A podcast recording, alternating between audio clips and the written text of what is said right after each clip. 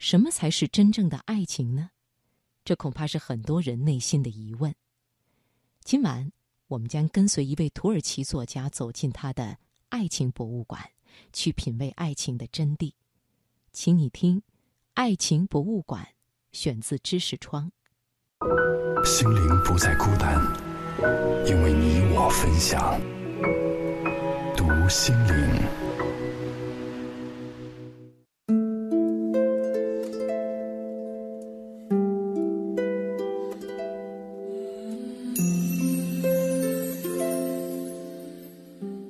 故事发生在一九七五年的伊斯坦布尔，一位名叫凯莫尔的青年爱上了姑娘娜丽，但是残酷的现实不允许两个人相爱。娜丽是凯莫尔远房的贫苦小表妹，两个人门不当户不对，更重要的是年龄也不相配，他们相差十二岁。于是，在父母的安排下，凯莫尔即将与近乎完美的未婚妻订婚。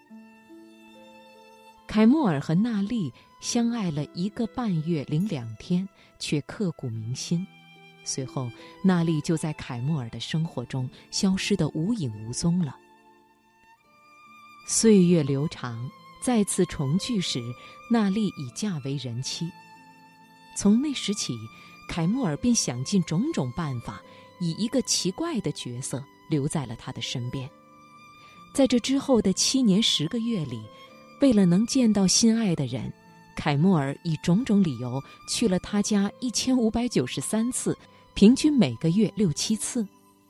能见到心爱的人，哪怕不能在一起，不为相爱，只要相见便是幸福的。每一次见面。凯莫尔从不说“爱”这个字，但眼神里却是满满的情意。时光蹉跎，终于很多年后，当他们终于有机会走到一起了，那是半个世纪的等待。但是凯莫尔依然觉得此生好幸福。就在两个人做好准备的时候，天意弄人，一场突如其来的车祸。使娜丽永远的离去了。为了纪念逝去的真爱，凯莫尔用余生建了一座博物馆，悉心收集有关娜丽的一切，他爱过的、触碰过的盐瓶、小狗摆设、顶针、笔、发卡、耳坠、纸牌、钥匙、扇子、香水瓶、手帕、胸针。那是一个虚实莫辨的女人留下的所有印记。也是凯莫尔一生的执念，他将这座博物馆命名为“纯真博物馆”。凯莫尔在狭窄的街巷中买下了一幢三层小楼，从木匠那里得来传统样式的窗户，一千多件零碎的收藏。他要决定如何安放，还要去监督现场施工，最后把物品串进娜丽的生活里。当所有细节被累积排列起来，你会突然发现，串联起他们的就是爱情。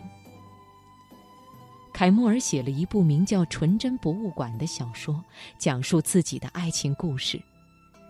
区别于所有宏大的博物馆，纯真博物馆那么小，小到只有一个男人对恋人的记忆，关于生活中琐碎的片段，关于回首。关于求之而不可得的感情。纯真博物馆共有八十三个景区，代表着小说的八十三个章节，一共一千多件物品。以最初娜丽遗落在公寓的耳坠和公寓的白色纱帘为起点，紧接着是娜丽买给凯莫尔的手提袋和两个人重遇时娜丽脚上的黄色高跟鞋。小说中写道。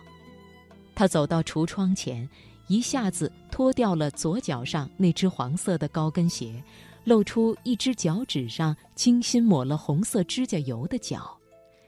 他用那只脚踩进橱窗的底座，并向模特探过身去。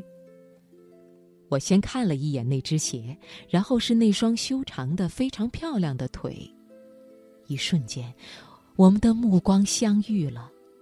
她的美丽，她那条精致的裙子，亦或是别的东西，让我感到了不安，我显得有些不自然。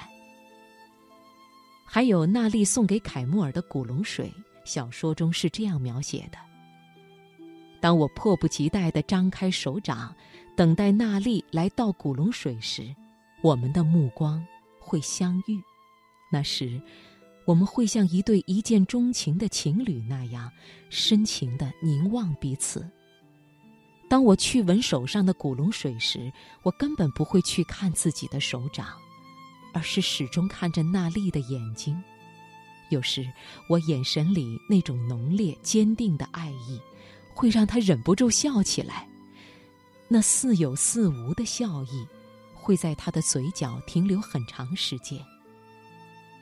在那个微笑里，我会看见一种对于人生我的爱恋，但我不会因此心碎。恰恰相反，我会在刹那间更爱他，会想把古龙水的瓶子带回家。在一个情人节，纯真博物馆开馆了，报道称之为，这大概是作家之中最具魄力的工程。二零一五年，他获得欧洲最佳博物馆的称号。故事中的主人公凯莫尔。在现实世界中叫奥尔汉·帕慕克，土耳其作家。他说，他最伟大的成就不是他的任何一部作品，而是花了一生建了只纪念两个人爱情的博物馆。爱情是什么？奥尔汉·帕慕克告诉我们：爱情就是娜丽在公路、人行道、家里、花园和房间里转悠时。在茶馆、饭店和家里的餐桌上坐着时，看着他，所感到的一种依赖的情感。